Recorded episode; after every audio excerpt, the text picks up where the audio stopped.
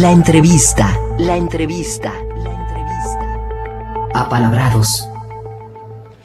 Muchas gracias por continuar en la sintonía de Jalisco Radio. Estás en Apalabrados, en vivo desde Expo Guadalajara con Phil 35. Tenemos más conversaciones esta tarde, Sara. Sí, vamos a platicar de un tema que seguramente mucha gente va a parar la oreja, va a decir, ok, me identifico. Levantar la mano de inmediato. Sí, creo que, creo que yo por ahí tengo algo que ver. Y bueno, es un, es un libro que escribe Omar Edwin Pérez Padilla y viene mi queridísima Vero Massa, también conocida sexóloga y muchas cosas más también. Y es un libro que tiene un título que les digo, pues va a llamar la atención, se llama El divorcio como acto de amor. Pues hablemos de eso. Bienvenidos, bienvenidos, a Jalisco Radio, ¿cómo están? Pues eh, encantado de saludarles, la verdad agradecido por el espacio, por el rato de tener la oportunidad de platicar con ustedes.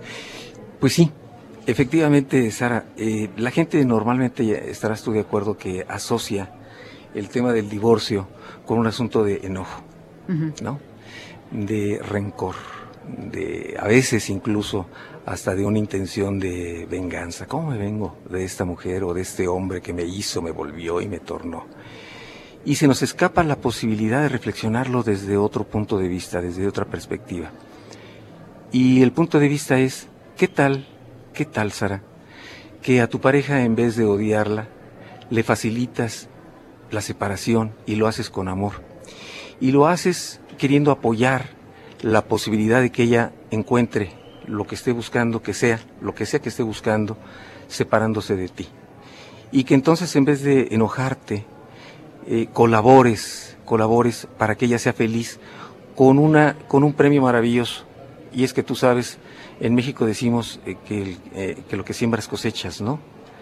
En Oriente le llaman a eso la retribución ética de las acciones. Es muy sofisticado, pero es exactamente lo mismo. Claro. Entonces, si tú haces cosas lindas para con una persona, lo más probable, si tú me sonríes como sonreíste cuando llegué, lo primero que yo siento el impulso de hacer es sonreír porque tienes una sonrisa linda y porque siento una necesidad de, de, gratitud por tu sonrisa. Pues cuando con tu pareja haces lo mismo, si la ofendes, si le reclamas, si le gritas, decía un amigo mío que cuando le hablaba a su exmujer no le hablaba, le ladraba, decía. Entonces yo digo, ¿y qué tal, qué tal que a tu pareja, hombre o mujer, le dices, en vez de te odio, le dices, ¿qué puedo hacer por ti para que seas feliz? Y cuando tú haces eso, mi querido Gilberto, aunque no lo quieras creer, empiezan a suceder cosas maravillosas en tu vida. Y es que, en efecto, la vida te empieza a retribuir con la misma generosidad que das, con esa misma generosidad empiezas a recibir. No es cosa de que se crea, no es un dogma, es un asunto que la sabiduría popular lo tiene muy dominado. Ya dije, ya dije una, un proverbio, pero hay otros. El que obra mal, no me acuerdo la segunda parte, pero creo que es algo feo. Sí. Este, entonces, el que siembra tormentas cosecha tempestades. Y por ahí te vas, o sea, eh, no es un descubrimiento eh, raro, ¿no? El caso es que mediante la introspección que tú haces, el recuento que tú haces de tu vida, en vez de que te amargues, puedes hacer una interpretación padrísima de tu vida. Decía un maestro mío que nunca era tarde para tener una infancia feliz. Y yo parafraseo aquello y digo, nunca es tarde para tener un matrimonio feliz.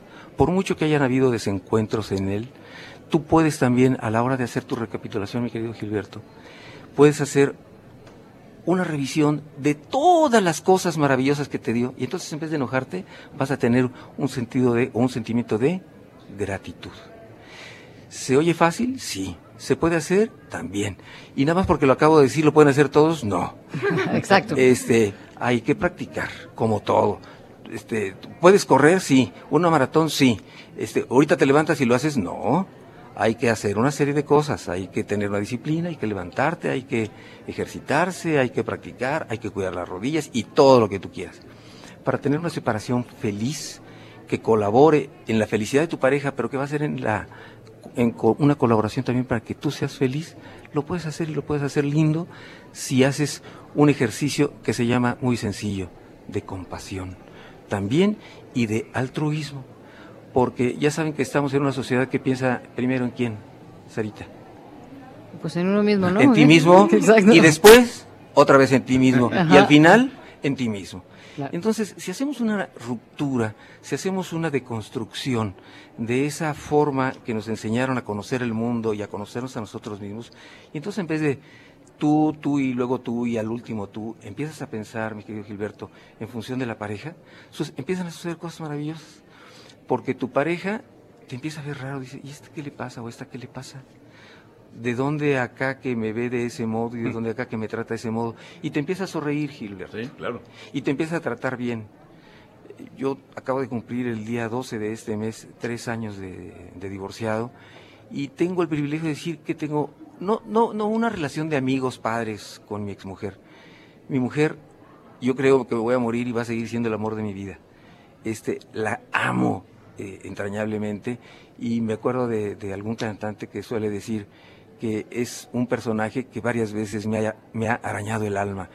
Y eso solamente lo hace alguien que te ama y alguien a quien tú amas. Y es más padre quedarte con eso, y es más padre cultivar eso y tener una separación feliz, en vez de que, eh, en vez de que te haga daño.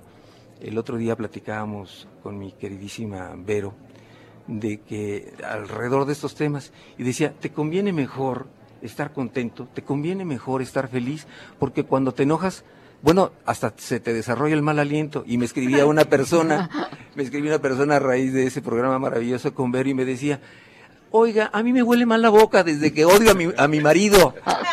Digo, eh, es efectivamente, lo mejor, querido Gilberto y Sarita, lo mejor, lo mejor es la felicidad y estar bien y no hacerle la vida difícil al otro. Que cuando te vea, le encante verte, perdón, le encante verte y, te quiera invitar a no sé dónde. Este, con mi eh, eh, exmujer ahora que fui a Morelia a ver a mi madre porque fue su cumpleaños, este, con mi exmujer dijimos, vámonos a comer y andamos buscando lugares lindos para, para comer y oye, acá hay un mezcal divino y oye, acá se come cosas maravillosas y nos fuimos a desayunar a un lugar con, con comida de tierra caliente. Y entonces me pregunta, ¿desayunaste rico? ¿Qué expareja a quien odias y maltratas te pregunta eso? Desayunaste rico, mi Prácticamente ninguna. Oye, pero es que ¿sabes qué, Omar? Digo, ya voy a meter mi cuchara. Por favor, Vero. Soy, soy Verónica más. Ay, metiendo su cuchara. Pero es que todo eso que dices, Omar, es algo que ya hemos platicado, que es... Eh, pues esta noticia de que el amor no se acaba, aunque lo haya cantado José José muchas veces, ¿no? hemos crecido creyendo que el amor es algo que dura un tiempo, meses o ciertos años y que se acaba.